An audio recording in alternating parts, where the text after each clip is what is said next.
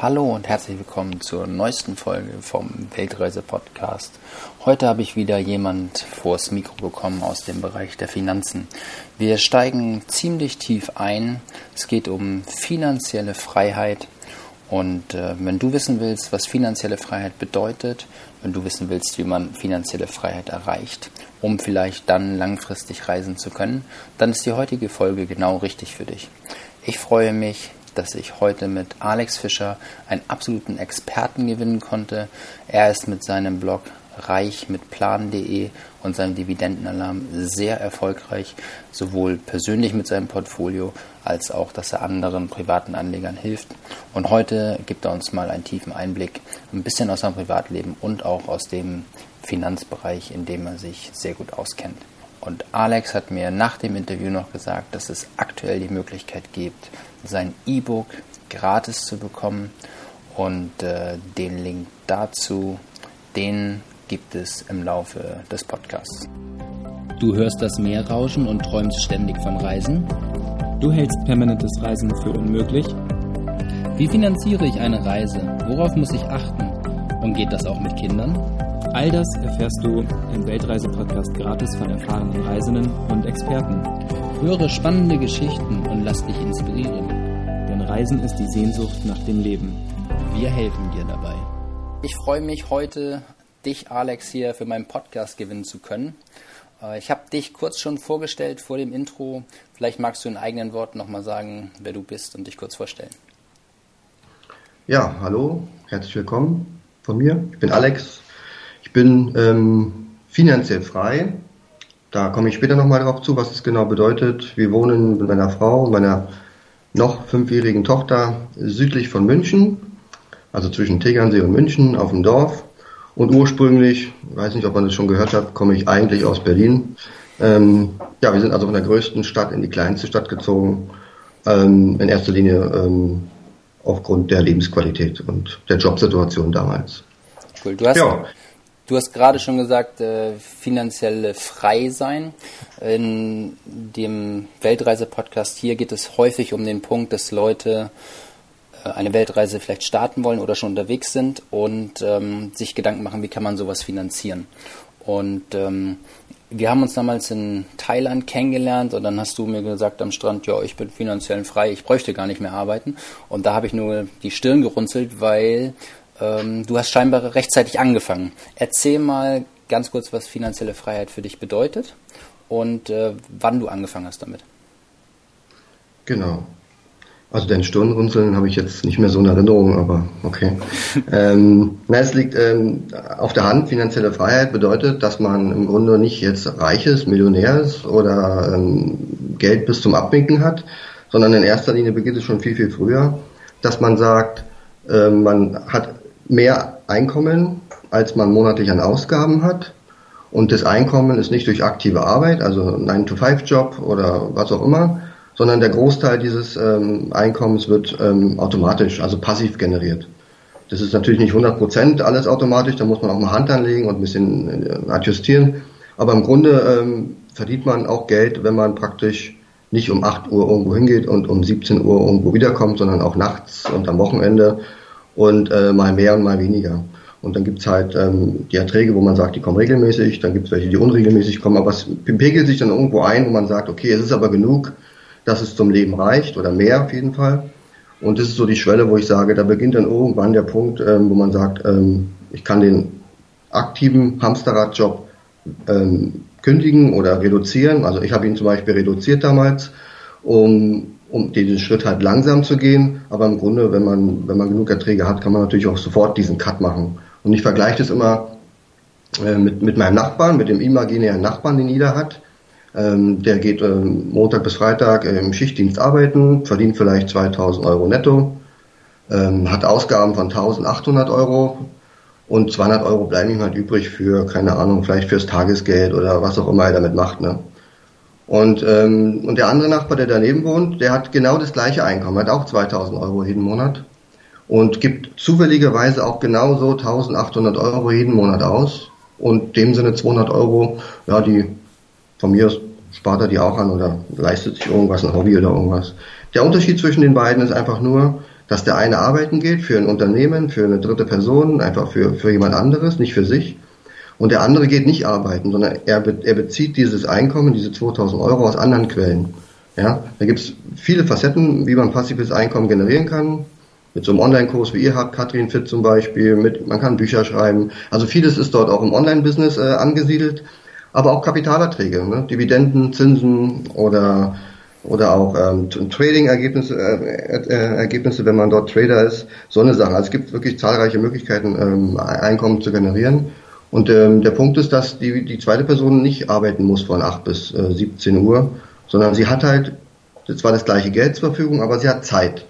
Ne? Sagen wir mal 40 Stunden die Woche, wo sie jetzt nicht irgendwo hingehen muss. Und diese 40 Stunden, viele denken immer, ich liege jetzt auch nicht äh, die ganze Zeit bei mir im Garten hier, ähm, sondern die nutzt man halt einfach für seine Hobbys, für seine Ideen, für seine Projekte und steigert dann damit automatisch ähm, das Einkommen weiter. Also es muss ja nicht immer verdoppelt, verdreifacht und verfünffacht werden, sondern es reicht ja schon, wenn es einfach abgesichert wird, indem man einfach sagt, die Erträge sind sicherer, sie kommen regelmäßiger und man kann seine Arbeitsleistung weiter zurückziehen. Das ist eigentlich das Ziel ähm, der finanziellen Freiheit, den Abhängigkeits Abhängigkeitsgrad der aktiven Arbeit, soweit es geht, zu reduzieren. Das äh, Hast du, glaube ich, sehr umfassend schön erklärt. Ich habe ein E-Book von dir gelesen, was wir auch später nochmal ähm, näher drauf eingehen können. Da beschreibst du eigentlich genau den Fall, du gehst morgens zur Bahnstation und alle fahren nach München rein zur Arbeit und du steigst in den Bahn auf dem anderen Gleis und fährst in die Berge und genießt den Tag, ja, äh, mit deiner Tochter gemeinsam, weil ihr einfach mal den Kindergarten schwänzt. Und äh, das beschreibt es, glaube ich, ganz gut, dass man einfach nicht seine Zeit eintauscht gegen Arbeiten, sondern das passiv generiert. Äh, wie hat das dann bei dir selber angefangen? Ich habe da was gelesen ähm, mit einem Forum, was du damals übernommen, übernehmen musstest, quasi, wo dich äh, deine Kumpels zu gedrängt haben, wo du dann anfangen musstest, plötzlich selber zu programmieren und solche Sachen. Magst du das mal beschreiben, wie lange du dich überhaupt mit diesem Thema schon auseinandersetzt? Genau, also ähm, dazu gekommen zum Thema Online bin ich eigentlich durch einen Zufall, ja. Ähm, bin so ein Fußballfan gewesen früher, bin ich heute irgendwie gar nicht mehr ähm, gar keine Zeit mehr für sowas. Ähm, und dann waren wir in so einem Online-Forum und es wollte irgendwie schließen, es lief nicht so gut. Und dann hieß es, ja, wir brauchen halt eine neue Heimat, wo wir uns dann online immer treffen können. Und ja, dann haben alle auf mich gezeigt, weil ich anscheinend derjenige war, irgendwie, der so online so ein bisschen eine E-Mail-Adresse irgendwo eingeben konnte oder sowas. Ich weiß auch nicht irgendwie. Äh, also ich hatte, wie gesagt, keinen Background äh, in der Richtung. Und habe mich dann halt einfach umgeschaut. Also ein bisschen gegoogelt, gelesen, was kann man machen. Und dann gab's halt verschiedene Online-Services, die einem die Arbeit abgenommen haben. Also man konnte dann sozusagen ein Forum buchen. Ja, das habe ich dann einfach gebucht, habe das ein bisschen eingerichtet, ein bisschen schön gemacht und dann war das auch gut und dann konnten wir uns da jeden Tag treffen. Aber das fing dann an, dass ich dann einfach merkte, die Leute wollen halt mehr Änderungen haben. Also es muss schöner werden, es muss umfangreicher werden. Und dann begann dann halt auch Arbeit, also es ist halt auch immer mit Arbeit verbunden dass man dann sich auch weiterentwickelt, ganz alleine. Also ich habe das nie irgendwie studiert oder gelernt oder irgendwas. Ich kann jetzt auch nicht äh, die High-End-Programmiersprachen, das ist in der Regel oft alles selbsterklärend. Manchmal kann man sich auch Hilfe suchen. Ähm, ja, und so ist es dann entstanden, bis ich dann irgendwann die erste Werbung da verbuchen konnte. Da hat mich ein Buchmacher, macht ja Sinn, Buchmacher und mhm. Fußball, äh, gesagt, willst du nicht einen Banner mal da hinlegen? ich dachte, ja gut, Banner von mir aus.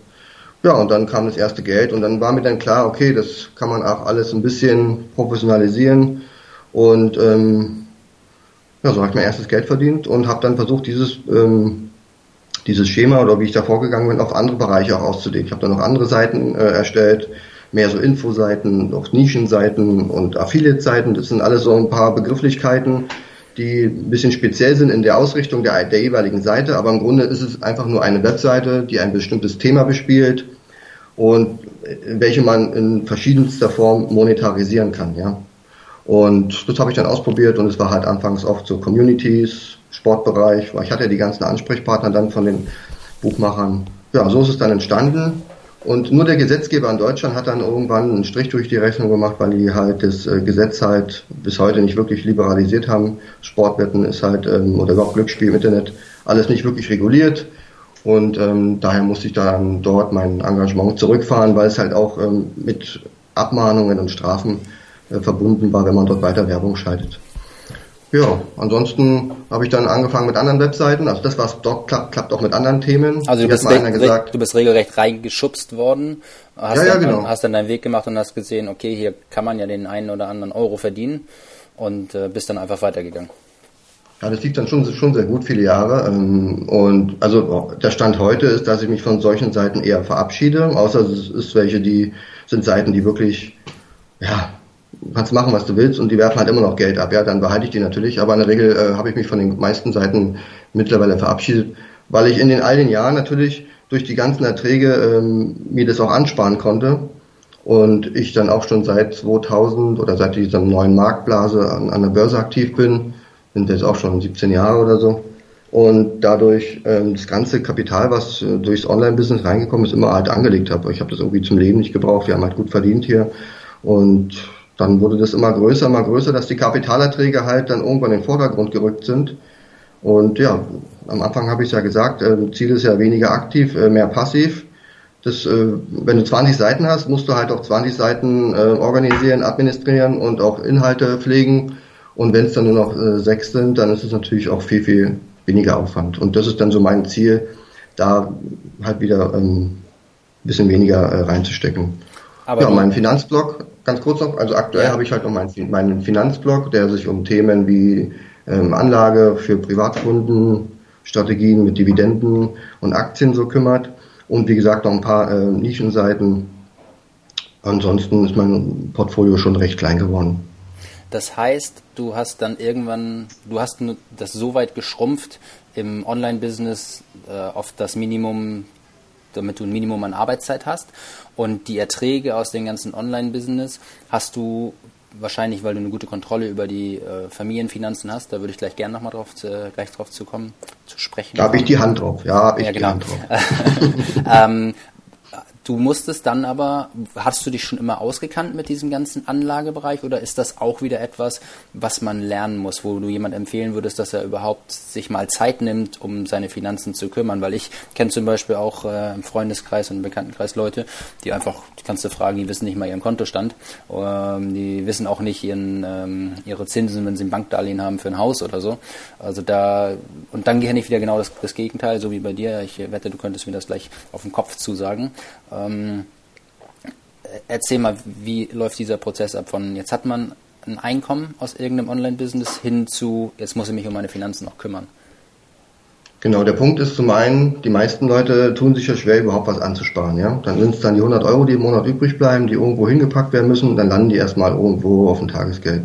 Aber wenn du dann in die Situation kommst, dass du sagst, okay, monatlich ein vierstelliger Betrag zum Beispiel, dann, dann bist du selbst, bringst du dich selbst in die Bedrängnis, hm, ah, irgendwo muss das alles hin. Und ja, am Ende war es bei mir so, ähm, die Enttäuschung durch Dritte ähm, haben mich, hat mich dazu getrieben, selbst da auch Hand anzulegen. Ähm, ich hatte auch Berater, die mir dann auch fondgebundene Versicherungen angeboten haben. Also grundsätzlich sah mein Portfolio früher aus wie so ein Versicherungspaket. Also dann hieß es immer, ich versichere dich und ist alles abgesichert. Also heute weiß ich, mit Versicherungen äh, baut man kein Vermögen auf, sondern die sichern dich halt ab gegen alle möglichen Ängste und, und Gefahren. Ja, wenn du so ein ursprünglich äh, nicht ängstlicher Mensch bist, dann sorgt dein Berater schon dafür, dass du die Ängste ähm, hast. Dass, dass du Ängste kriegst und denkst, Mensch, da habe ich noch gar nicht dran gedacht. Stimmt, da könnte ja ein Baum drauf fallen. Meine Güte, wir haben zwar keine Bäume hier, aber gut, könnte man sich absichern, ja. Und so äh, begann ich dann einfach zum Beispiel eine, eine Rechtsschutzversicherung hatte ich da, ja, mit fünfjähriger Laufzeit. Die hat mich so viel Geld gekostet, wo ich dachte, man kann auch so durchs Leben gehen, dass man sich die wichtigsten Sachen über ein ADAC oder so absichert. Und ähm, da bin ich so schwer rausgekommen aus dieser Versicherung, dass dann mit Glück die Versicherung den Preis angehoben hat und ich dann so ein Sonderkündigungsrecht hatte. Mhm. Und das war bei mir so der Klick, dass ich sage, das passiert mir jetzt nicht nochmal. Und dann war bei mir so die Kurzschlussreaktion. Ich habe dann erstmal alles gekündigt, was man so kündigen musste, was wehgetan hat. Also Hausrat und Haftpflicht habe ich dann behalten, weil das ist ja nicht so viel. Ähm, dann dieses typische Stromsparen, immer wieder einmal im Jahr vergleichen, Autoversicherung. Und dann bin ich an den Punkt gekommen, dass ich da auch nicht mehr viel tun kann. Und dann lag das Geld halt dort und musste irgendwo hin. Ja, und so habe ich mich angefangen mit der Börse zu beschäftigen und bin ganz schnell dazu gekommen, ähm, dass die Börse eigentlich der einzigste Markt ist, bei dem man nach oben unbegrenzt äh, Geld verdienen kann, ohne ähm, einen vergleichsweise höheren Aufwand generieren zu müssen. Also wenn du jetzt zum Beispiel ein Unternehmen hast und sagst, du willst dann 10 Millionen Unternehmen draus machen, dann gehört da sehr, sehr viel dazu. Ja? Angestellte, äh, was, also was alles dazu gehört, ne? Ja. Mit ganzen Abteilungen. Das schaffst du als Ein-Mann-Person kaum. Aber du würdest es mit der Zeit schaffen, dir ein Millionenvermögen anzubauen als einzigste Person. Du sitzt einfach dort vor deinem Rechner, packst da dein Kapital rein, fährst deine Strategie, wie du dein Geld anlegst und würdest es dann nach einer gewissen Zeit schaffen. Und dann kannst du das ganz alleine schaffen. Und das bietet dir nur die Börse. Und das war für mich der Hauptantrieb, dort zu sagen, hier liegt das Geld, es muss irgendwie rentierlich angelegt werden. Und auf der anderen Seite ähm, war klar, dass eine Börse für mich in Frage kommt. Und ja, so habe ich mich damit befasst. Dann sind viele Leute, wenn sie das Wort Börse hören, die denken dann immer gleich, oh shit, äh, jetzt ist mein Geld weg. Und genauso wie du eben ansprichst, die Kurse gehen nach oben, gehen die Kurse natürlich auch mal nach unten.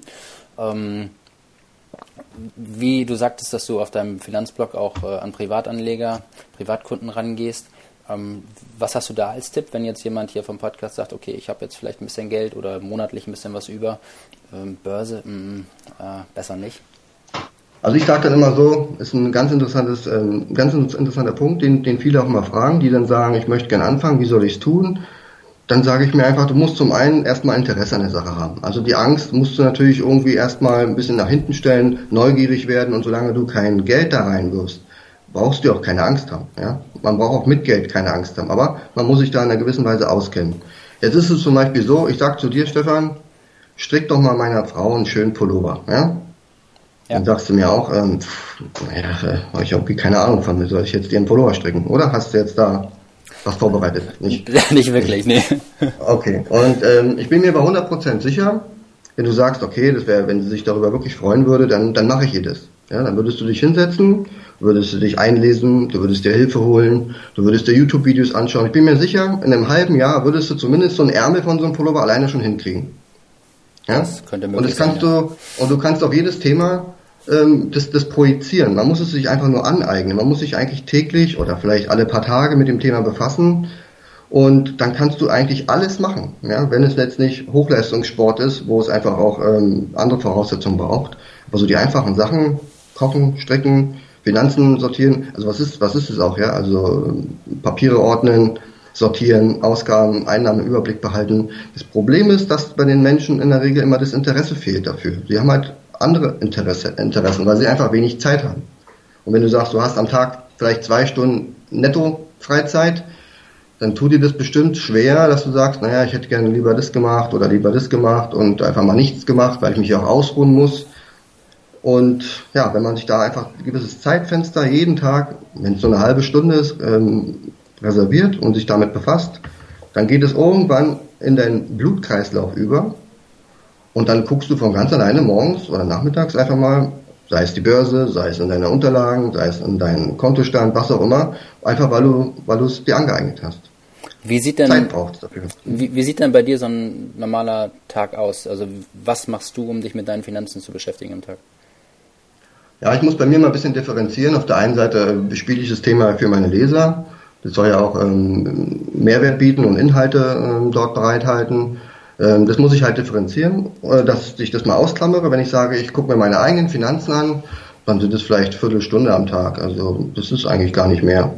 Weil ich verfolge halt eine bestimmte Strategie, die, die nenne ich auf meinem Blog Dividendenalarm-Strategie. Die ist so ein bisschen an äh, Warren Buffett. Das ja. ist also der Gut, erste, zweite, dritt, dritt, drittreichste Mensch der Welt.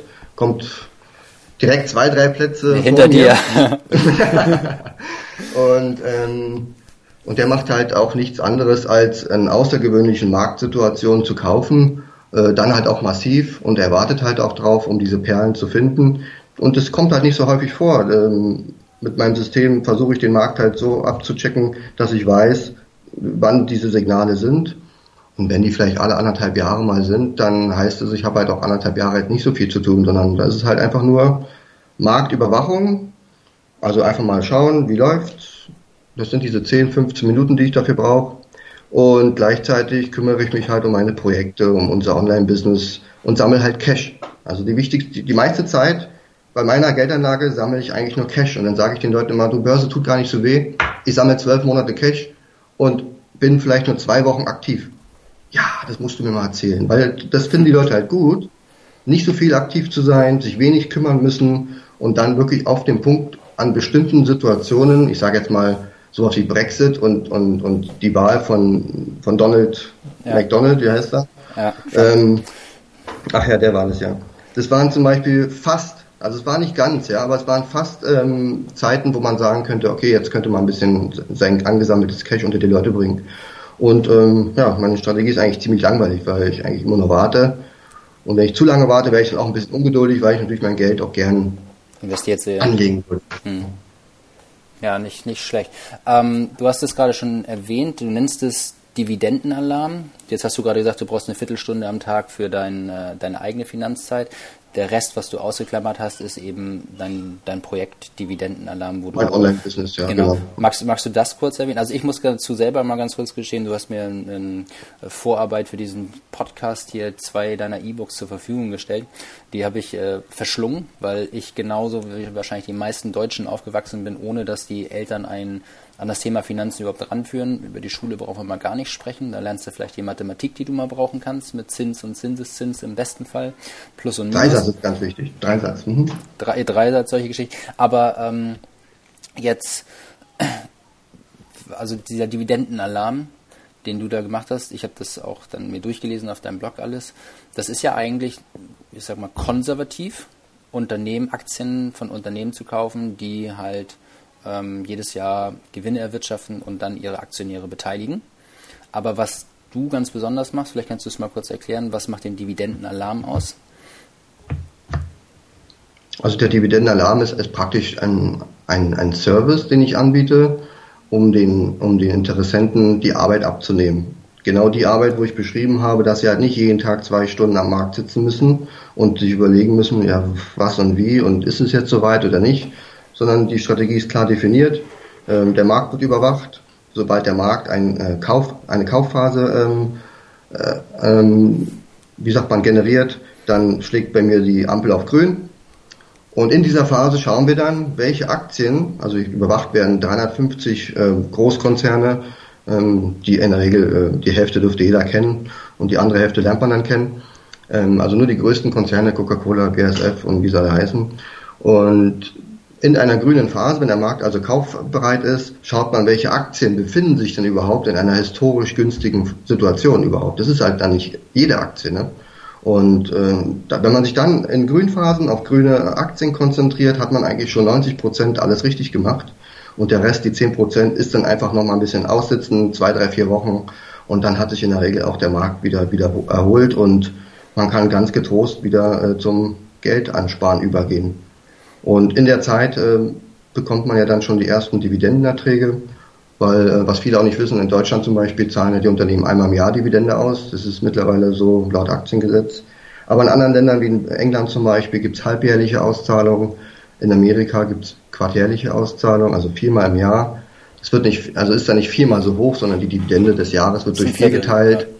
Genau, aber man hat halt äh, kontinuierliche Erträge. Ja, und wenn du sagst, du Du hast monatlich 200 Euro, die du auf dein Sparkonto packst und bekommst dann mit der Zeit 100 Euro noch Dividenden. Dann wächst es alles natürlich viel, viel schneller. Der Schneeball wird mit der Zeit immer größer.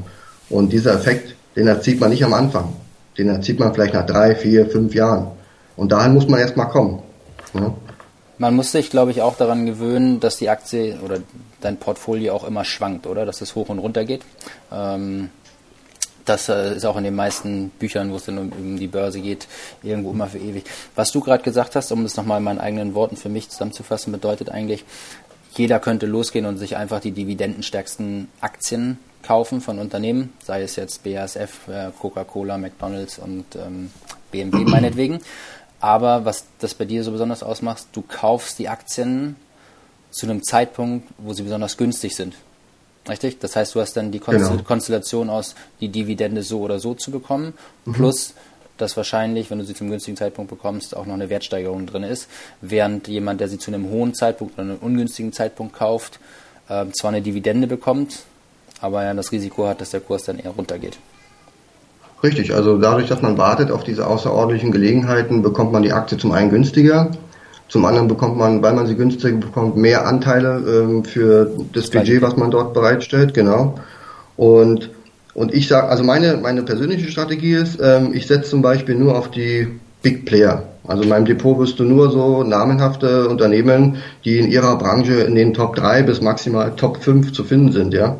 Also ich kaufe jetzt keine, ähm, ja, wie soll ich sagen, ähm, irgendwelche kleinen Unternehmen aus der zweiten oder dritten Reihe. Das ist jetzt nicht meine Strategie. Das kann natürlich jeder dann handhaben, wie er möchte. Ich empfehle da immer ein bisschen tieferes Finanz-Know-how, weil man sich mit so kleinen Unternehmen auch ein bisschen mehr beschäftigen muss. Aber ich meine, die Unternehmen, die du aus dem Alltag kennst, ja, gerade aus dem Supermarkt, da gibt's die typischen sieben bis zehn Unternehmen, die dort ähm, den Markt zu 85 Prozent dominieren. Und ansonsten sind es halt einfach die größten kapitalisierten Unternehmen der Welt, ja, von Apple bis Exxon, Shell, also alles, was dir im Alltag an jeder Ecke begegnet im Grunde äh, oder im Supermarkt, das sind die Unternehmen, die auch in meinem Depot sind, weil ich bin überzeugt, dass Unternehmen, die zu den größten der Welt gehören, einfach auch eine gewisse Macht haben, ihre ähm, ja ihr Geschäft halt auch in windigen Zeiten durchzubringen. Okay. Klingt sehr interessant. Also ich gehe davon aus, dass diese ganzen Informationen auch alle bei Dividendenalarm auf der Webseite, das ist ein Blog, ein Finanzblog, richtig?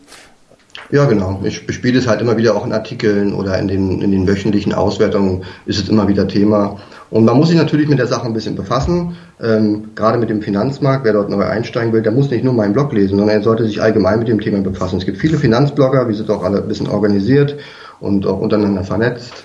Aber man könnte sich auch zum Beispiel so eine Zeitschrift holen wie die Euro am Sonntag zum Beispiel, jetzt mal nur als Beispiel, ja. Wer, ja. wer in Deutschland wohnt, die kommt immer am Sonntag raus, die liest man sich einmal durch, das machst du vier, fünf Mal, dann hast du schon mal ein gewisses Gefühl für bestimmte Unternehmen, für bestimmte Vorgehensweisen, die es dort gibt, ja, wenn es mal Quartalszahlen gibt und sowas. Und, und wer, wer sich schwer tut, in Einzelaktien zu investieren, der kann ja auch mit ETFs anfangen, also so mit so einem ähm, Indexfonds, dass man einfach bestimmte Gebiete oder, oder von der Breite her erstmal anfängt mit dem Sparplan zum Beispiel. Ja. Also man muss nicht gleich alles auf eine Karte setzen, sondern wichtig ist wirklich klein anfangen, sich mit der Materie befassen und dann auch das Gefühl haben, Mensch, das, was ich jetzt mache, hat ja Hand und Fuß, weil ne, mich informiert, dort belesen, diese Schlussfolgerung gezogen und dann ist man völlig, ja, wie soll ich sagen, wenn du dir ein Auto kaufst, bist du auch die ersten zwei Tage aufgeregt, und dann bist du vielleicht nach drei Tagen, ähm, geht es in dein Blut über, weil das Auto jetzt immer in der Garage steht und du hast es ja jetzt oder was auch immer du dir geleistet hast, vielleicht auch ein iPod oder irgendwas. Mhm. Also iPod gibt's ja gar nicht mehr. Aber ja. Also irgendwie, das ist halt am Anfang die Aufregung, aber nach drei Tagen kommt dein Gewissen und sagt, hey, alles ist gut. Ja. ja cool. Und ja, die Langfristigkeit ist halt auch sehr wichtig, ja. Du hast also lange dabei zu bleiben. Ne? Also sorry, äh, die lange dabei zu bleiben im Sinne von nicht nach, nach, nach drei Monaten seine Entscheidung wieder zu hinterfragen, sondern halt schauen, das, was meine Meinung damals war, ist die noch gegeben und dann bleibt man auch dabei. Und eins wollte ich noch sagen, es gibt halt Unternehmen, gerade aus Amerika zum Beispiel, wie Procter Gamble, die in jedem Supermarkt sind, ähm, die nennen sich Dividendenaristokraten. Das sind Unternehmen, die haben ihre Dividende seit mindestens 25 Jahren jedes Jahr erhöht. Und ja, schau mal, 25 Jahre, was hast du vor 25 Jahren gemacht? Da musst du erstmal nachdenken. Ja. Aber eins würdest du wissen, deine Procter Gamble Aktie hätte sich jedes Jahr die Dividende erhöht. Und das ist einfach, worauf ich mich einfach verlasse bei so einem großen Unternehmen mit so einer Dividendenhistorie. Das, was die in der Vergangenheit gemacht haben, werden die zu sehr hohen Wahrscheinlichkeit auch in der Zukunft machen. Ja, nicht verkehrt. Sehr gut. Das heißt, du hast seit 25 Jahren Procter Gamble Aktien. Nein, also ich war zu dem Zeitpunkt neun. So lange noch nicht, nein. Ja, also, zu, um die Frage zu beantworten. Ich war zu dem Zeitpunkt neun und meine Eltern haben mir keine Procter Gamble Aktien gekauft, Ach, sondern, sondern, ganz im Gegenteil. Das ist eher so, dass, äh, wie ich schon gesagt habe, meine Eltern eigentlich äh, sehr konservativ sind und das Geld ist geht auf ein Sparbuch, was natürlich heute Schwachsinn ist. Ähm, wer ganz normal rechnen kann, ja. Ich muss da natürlich auch meine Eltern in Schutz nehmen. Man muss sagen, das war damals eine andere Zeit. Also dieses, dass jeder Hinz und Kunz äh, an der Börse was kauft, ähm, von jedem Gerät oder wie auch immer, äh, ist ja eigentlich erst mit der Jahrtausendwende entstanden, ja, wo diese ganze, der ganze neue Markt, der Hype war, wo Telekom-Aktien, was alles gab. Äh, da konnte man ja erst selbst sich ein Depot holen und online irgendwo klicken und was kaufen. Früher war das ja so, da musste man ja irgendwo anrufen, bei dem Kollegen bei der Hamburger Sparkasse zum Beispiel und sagen, du, gibt's heute BASF-Aktien im Angebot? Dann muss der jemand anderen anrufen und sagen, du, haben wir BASF im Angebot? Und dann sagt er, okay, dann schick mir mal einen Fax. Und dann kaufe ich dir die. Und nach, ja, genau, nach drei Tagen kriegst du eine Bestätigung und sagst dir, ah, scheiße. Ja. so ungefähr. Und deswegen kann man da keinen Vorwurf machen. Das war früher einfach eine andere Zeit. Da gab es Zinsen am Sparbuch sogar, ja, wo ähm, heute kein Mensch mehr braucht. Und ja. Du hast äh, in deinem ein E-Book ich glaube, das heißt der Weg zur finanziellen Freiheit. Das, wenn ich das jetzt nicht vertausche, das ist das, wo du Leute richtig an die Hand nimmst und richtig gut an die Hand nimmst und sie dazu führst, weil ja nun nicht jeder gleich in der komfortablen Situation ist, ein, ähm, eine passive Einkommensquelle zu haben aus einem E-Business, also einem Online-Business, äh, und nicht jeder gleich 50 Euro oder 100 Euro im Monat extra hat. Ähm, da fängst du an, Schritt für Schritt den Leuten zu erklären, wie sie überhaupt ihre Finanzen sortieren ja, also mhm. guck mal an, was du für Kredite hast, was für Zinsen und so weiter und so fort zahlst du und nimmst sie richtig an die Hand. Das finde ich eigentlich total klasse. Ähm, um daraus jetzt eine Frage zu, zu formulieren, was kann jemand machen, der vielleicht nicht in so einer luxuriösen Situation ist und jeden Monat was extra hat? Wo kann der anfangen? Um jetzt mal drei Hidden Secrets aus dem E-Book zu nennen. Also die, die drei Punkte sind Einnahmen steigern, Ausgaben senken und die Differenz, die Sparrate stetig zu erhöhen. Und das, das, was die meisten eigentlich schon ganz gut machen, die schauen ihre Ausgaben an und sagen, ja, da haben wir jetzt schon alles gemacht, Strom und Telefon und mehr geht doch nicht und ja, ne, wir wollen ja nochmal eine gute Paprika essen. Also ich komme ganz schnell in die Situation, auch wenn ich dann in so Coachings bin und mir das dann anschaue, dann sage ich immer, pass auf, ich schaue mir das jetzt an eine Woche und du schaust dir das an in einer Woche. Und ich schreibe die Sachen auf, wo ich sage, schau mal, das können wir eigentlich lassen oder da können wir optimieren und das machst du auch. Und dann legen wir die Sachen nebeneinander nach einer Woche und dann sehen die total unterschiedlich aus. Auf dem einen Zettel stehen drei Sachen, äh, wie ich dir gerade gesagt habe, äh, mhm. hatte ich schon probiert und mh, da ist nicht viel zu holen. Bei mir stehen acht Sachen drauf. Ja, und dann, ja, gut. Also es also gerade bei diesen reisenden ähm, Familien oder auch überhaupt bei den Weltreisen fällt mir das auf, da sind viele sparsam, die haben halt andere Ziele. Ne? Da ist der Konsum wird im Hintergrund gerückt, da ähm, kommen viele mit Budgets aus, äh, wo ich sage, wie soll das denn gehen? Ja, also ja. auch wenn ihr dann euren YouTube-Videos berichtet, wie viel ihr da ausgegeben habt, dann äh, erinnere ich mich an meinen Urlaub im gleichen Land, denke ich mir, irgendwo waren wir in der falschen Gegend, ja, also keine Ahnung. Und ähm, natürlich ist es langfristige Reisen auf Dauer günstiger, aber jeder hat halt andere ähm, Prämissen. Und ich sage immer, Ausgaben checken ist okay. Viel wichtiger ist, die Einnahmen auszubauen. Weil bei den Ausgaben, kennst du es ja selber, du hast vielleicht Ausgaben, wenn du zu Hause bist mit Haus, Hund und Hof von, sagen wir mal, beispielsweise 2000 Euro. Was willst du denn da reduzieren? Mit Hü und Hot und der Hund geht auch noch über den Jordan, dann bist du vielleicht bei 400 Euro, die du gespart hast. Aber das ist dann irgendwo der Kaffeesatz erreicht. Ja. Und dann kommt ja schnell der Spruch, ja, ich will sparen und ich will noch leben und so. Und dann sage ich mir mal, aber es ist einfacher, äh, die, die Einkünfte um mehr als 400 Euro zu erheben, mhm. als die Ausgaben, um so einen kleinen Futzelchen da zu reduzieren. Und ja, wenn du die Einnahmen um 400 Euro erhöhst und die Ausgaben um 400 Euro senkst, hast du immerhin schon 800 Euro. Äh, in dem Beispiel jetzt vielleicht ähm, nicht, nicht so realistisch jetzt, aber ähm, ich finde, die Einnahmenseite sollte ähm, schon mehr Aufmerksamkeit ähm, bekommen und da habe ich in meinem Buch, das heißt ja ähm, die 25-Tages-Challenge, startet einen Geldkreislauf. Genau, so äh, gehe ich, ja. geh ich, geh ich genauso vor, dass ich sage, fang jetzt damit an, fang jetzt damit an, also Grundfinanzen äh, aufräumen und dann kann man sich um die Einnahmen und die Ausgaben kümmern. Man muss natürlich im ersten Schritt erstmal wissen, wie sind denn meine Einnahmen? Und dann sagt ja jeder, ja, ich kriege hier 1,8, bin Lidl-Verkäuferin, das war's. Ja gut, und Ausgaben? Ja, auch 1,8. Ja. ja, also es geht dann schon schnell, aber wichtig ist, ähm, was für Ausgaben sind es, welche kann man dort ähm, zum Beispiel sich sparen, ja. Diese typischen Fernsehzeitschrift und äh, Alkohol und Zigarettenkonsum und das Fitnessstudio, wo keiner hingeht, das ist schnell abgefrühstückt, ja. Aber es gibt viele Möglichkeiten, äh, an kleinen Sachen zu schrauben. Und wenn du zum Beispiel zehn Sachen a 10 Euro findest, hast du schon mal 100 Euro gespart. Ja.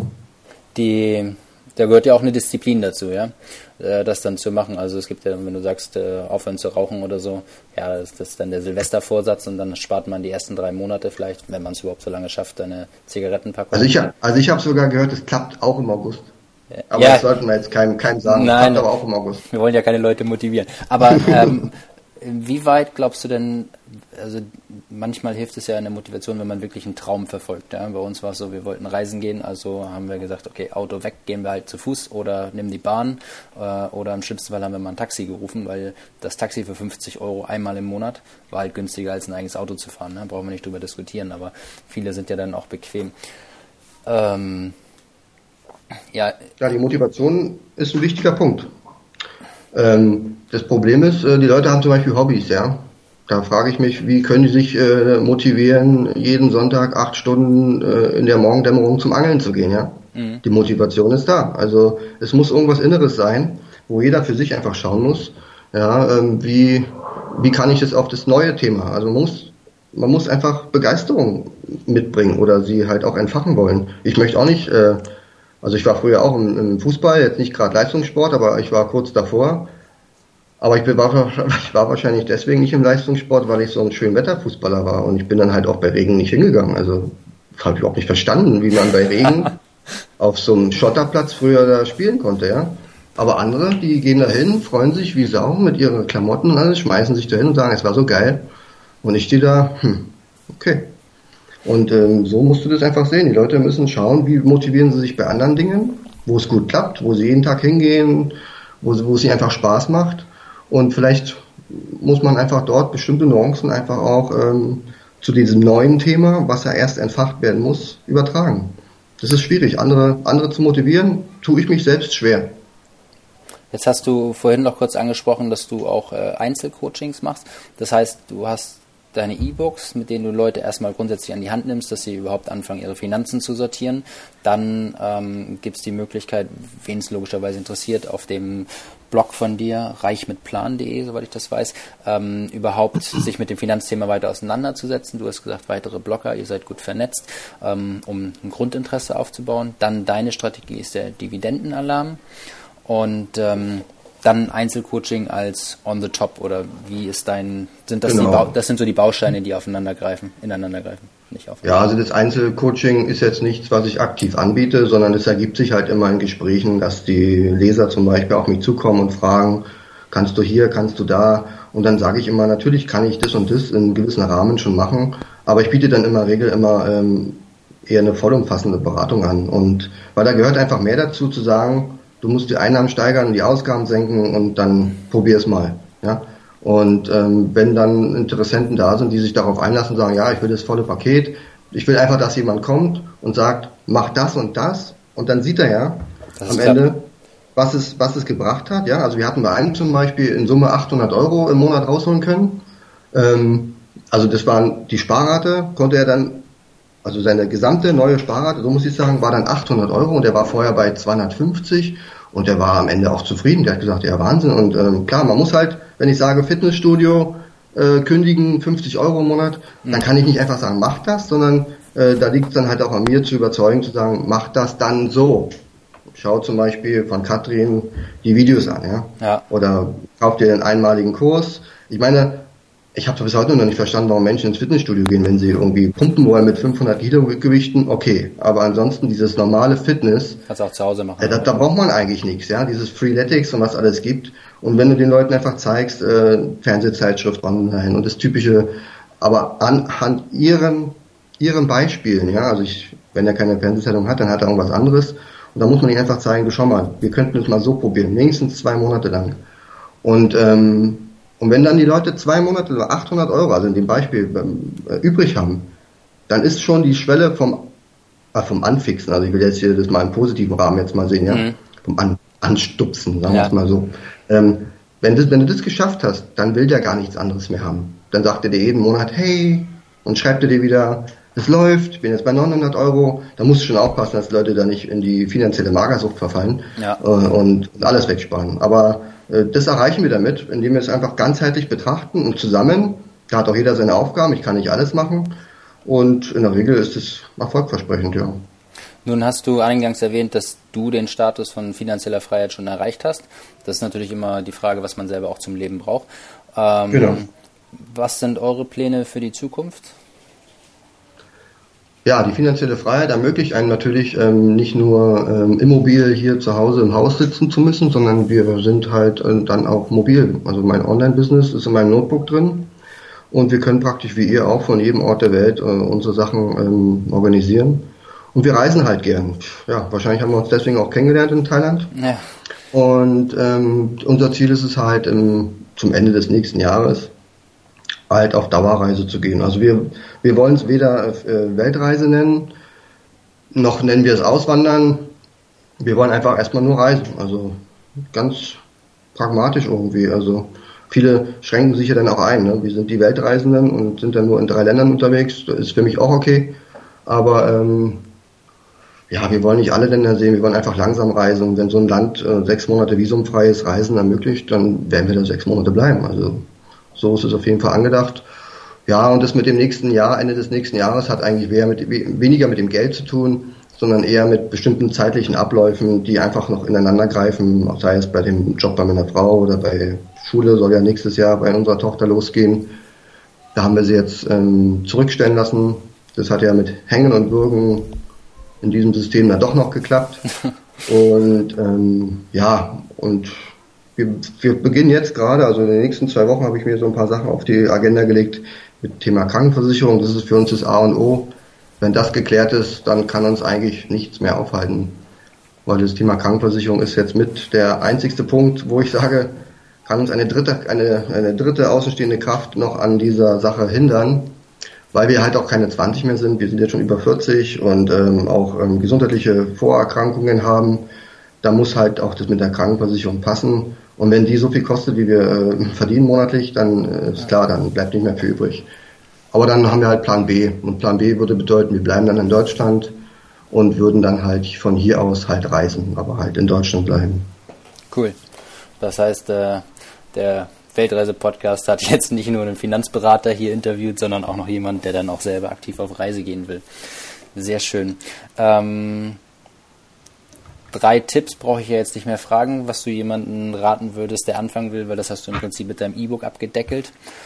Ähm, oder hättest das wäre sowas. Das wäre sowas zum Beispiel, dass man sagt, man schaut, was es für Lektüre gibt. Ich meine, bei Amazon gibt es Bücher ab 99 Cent. Da kann heute auch keiner mehr sagen, ähm, äh, das, das Lernen oder das Wissensaufnahme, dass sowas viel Geld kostet, ja. Man muss halt wirklich langsam anfangen. Und wenn man einfach weiß oder etwas nicht weiß, wie funktioniert Tagesgeld, dann gibt's Google, dann schreibe ich genau diese Frage da rein. Mhm. Ja, oder wie fange ich an mit Aktien, dann schreibe ich das halt da rein und dann gibt's halt viele Ergebnisse und man befasst sich damit. Wichtig ist, Zeit muss man dafür aufbringen und anfangen. Du hast äh, noch vorhin erwähnt, dass die Blogger-Szene, die Finanzblogger-Szene sehr gut vernetzt ist. Ähm, Magst du ein paar deiner Kollegen auch nennen, die ähm, auch vielleicht in dem Thema Dividendenanlage äh, oder vielleicht auch ganz andere Anlagestrategien. Also du hast ETFs vorhin erwähnt. Ähm, da gibt es Leute, die hier also Daytrading machen. Ähm, kannst du da so ein bisschen über den Tellerrand hinausschauen und ein paar, paar Tipps geben? Also nicht Tipps inhaltlich, sondern Tipps, wo jemand, mhm. der sich vielleicht noch nie mit Finanzen auseinandergesetzt hat, ähm, also es gibt zwei Seiten oder vielleicht drei Seiten, die, die ich empfehlen kann, die wirklich auch umfangreich sind und gerade den Einstieg ähm, für Anleger empfehlen, die jetzt nicht auf Einzelaktien setzen möchten. Mhm. Das ist zum Beispiel der Finanzvisier. Ja. Das können wir dann wahrscheinlich auch mit verlinken. Genau, das tun wir Ansonsten, wie, wie, man, wie man spricht, wenn man bei Google Finanzvisier eingibt, dann landet man auf der Seite. Der hat eine sehr hohe ähm, Reichweite mittlerweile. Der bietet auch Coachings an, der hat eine sehr aktive Community, also da auch immer bei den Beiträgen mal in die Kommentare schauen, also da ist immer was los. Und dort wird das Thema ähm, passives Anlegen, also passiv im Sinne von wenig Zeitaufwand, ja. mit, mit ETF-Fonds, mit, mit ETF-Fonds zum Beispiel ähm, besprochen. Dann gibt's noch den Finanzrocker. Schöner Name, finde ich, für so ein Blogprojekt. Ja. Der ähm, fährt unter anderem auch andere Strategien, der beleuchtet auch andere Einkunftsarten, wie zum Beispiel ähm, also auch äh, Aktieninvestments, nicht nur mit ETFs, aber auch dieses ähm, Kreditzeugs, P2P, ähm, na, naja, ist vielleicht schon wieder eine Nummer zu tief, aber wird auf jeden Fall auch bespielt, wie man Geld leihen kann über Plattformen an andere Menschen und dann über die Zinsen dort Geld verdienen kann. Mache ich persönlich noch gar nicht, habe ich gar keine Zeit, mich damit zu befassen, aber klingt auf jeden Fall spannend. Das ist der Finanzrocker, kommen beide aus dem Norden, der Finanzvisier und der Finanzrocker. Ja, wen gibt's noch?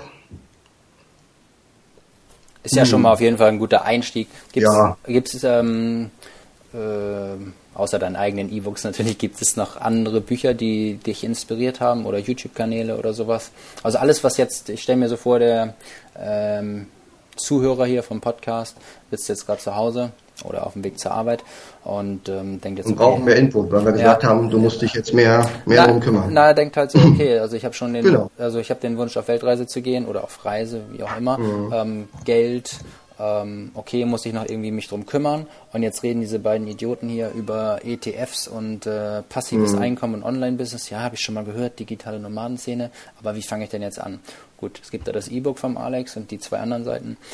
Ähm, genau, aber gerade beim Online-Business zum Beispiel ähm, würde ich gern den Sebastian Kühn hochhalten. Ein ja. ganz netter ganz netter Kerl, mit dem ich auch oft schon Kontakt hatte. Der hat die Seite Wireless Live Weiß nicht, ob du die kennst. Ich selber kenne sie, ja. Und der hat auch ein Buch und der beschreibt halt ähm, sehr gut, finde ich, wie man einfach so ein Online-Business startet, ja, worauf es da ankommt, was es überhaupt für Möglichkeiten gibt. Also wenn ich zum Beispiel bei mir im Bekanntenkreis erzähle, Online-Business, da, dann, ne, weißt du ja. Ah ja, Online-Business. Die denken, ich sitze hier nackt vor der Kamera, keine Ahnung, was die da denken. Gut, dass das und, ein Podcast äh, ist. ja, gut, dass Sie jetzt uns nicht sehen können. Ja. Also äh, sowas zum Beispiel und da wird einem sehr, sehr viel, ich finde auch gerade auf ähm, Thema Motivation dort geliefert, um einfach zu sagen, man kann auch mit kleinen Mitteln anfangen. Und gerade beim Online-Business ist es so, man muss nicht wie bei einer Pommesbude 50.000 Euro irgendwo hinpacken und dann ins hundertprozentige Risiko gehen. Man kann mit einem zweistelligen Betrag ja eine Webseite launchen, irgendeine Seite aufziehen, Inhalte draufpacken vielleicht von Freunden, Bekannten oder Mentoren mal draufschauen lassen und dann hat man schon was. Ja? Also das ist schon, schon eine gute Sache. Cool. Also das ist der Sebastian Kühn auf jeden Fall beim Thema Online-Business. Ähm, wen haben wir noch? Car Sundance ist bei euch wahrscheinlich in der, in der Szene auch äh, bekannt mit seiner Business-Schule, äh, wobei ich die persönlich nicht kenne. Ich habe die jetzt nicht gemacht, aber da schwärmen ja alle von und es ist auch eine riesen Community. Das ist die Tu, was du liebst Gruppe bei Facebook. Genau. Aber da wirst du wahrscheinlich dich besser auskennen, wo man da, wo man das verlinkt. Den haben wir in ähm, diversen vorherigen Podcast-Folgen schon. Äh, ganz genau, viele, die darauf der, schwören, ja. Genau. Der hat ja auch sein bestimmtes Thema. Der macht ja jetzt nicht äh, zum Thema Finanzen oder sonstige, sondern er ist ja um alternative Sachen oder alternatives Leben. Ganz interessant. Ernährung. Ja. Wen kann man noch nennen? Finanzen haben wir. Ich glaube, das ist schon eine ganze Menge, um überhaupt einzusteigen. Wir wollen die okay. Leute auch nicht äh, dass sie jetzt äh, die Familie komplett vernachlässigen und nur noch vom. Äh, Ansonsten, ich stehe halt auch, auch für Fragen offen. Also wenn wirklich Fragen sind, kann man die mir auch stellen. Also ich bin da kein, ich schotte mich da nicht ab, ich antworte jedem und ja, wenn ich helfen kann, dann helfe ich halt. Habt ihr äh, als abschließende Frage für die Familie oder du für dich selber irgendwie so ein, so ein Motto, ein Lebensmotto, mit dem du durchs Leben gehst? Ja, das ist eigentlich die grundsätzliche Unabhängigkeit und Einfachheit. Also ich versuche alles, egal jetzt nicht nur finanzieller Hinsicht, auch in anderen Themen, mir immer eine gewisse Unabhängigkeit zu bewahren. Das geht leider nicht immer. Zum Beispiel, wenn mein Auto kaputt ist, dann bin ich halt abhängig von so einer Werkstatt.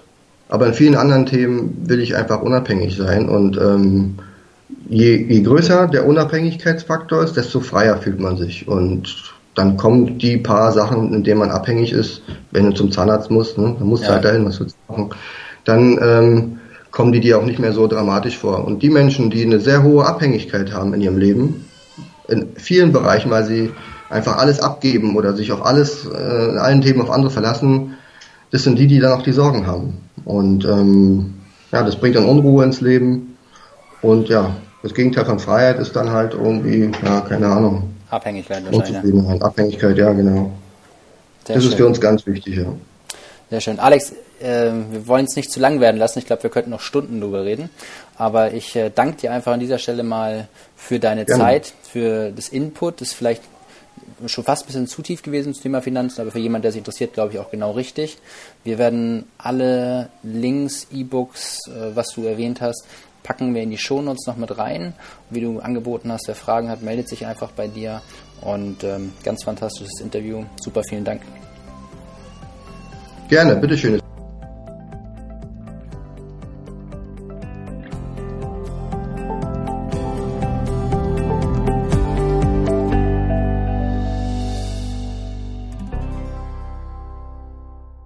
Ich bedanke mich für deine Aufmerksamkeit und hoffe, dir hat dieses Interview mit Alex Fischer genauso sehr gefallen, wie ich davon begeistert gewesen bin. Und ähm, Alex hat mir nach dem Interview eben noch verraten, dass es sein E-Book Starte deinen Geldkreislauf aktuell gratis runterladen zu gibt. Ähm, dazu gehst du am besten direkt auf die Seite www.finanzblog-magazin.de findest du auch nochmal in den Show Notes. Um jetzt deine Finanzen in den Griff zu bekommen, solltest du das unbedingt tun. Und ansonsten freue ich mich natürlich wie immer über Feedback über die Facebook-Community. Schreib mir eine E-Mail oder am besten eine iTunes-Bewertung. Und nun wünsche ich dir viel Spaß und einen tollen Tag.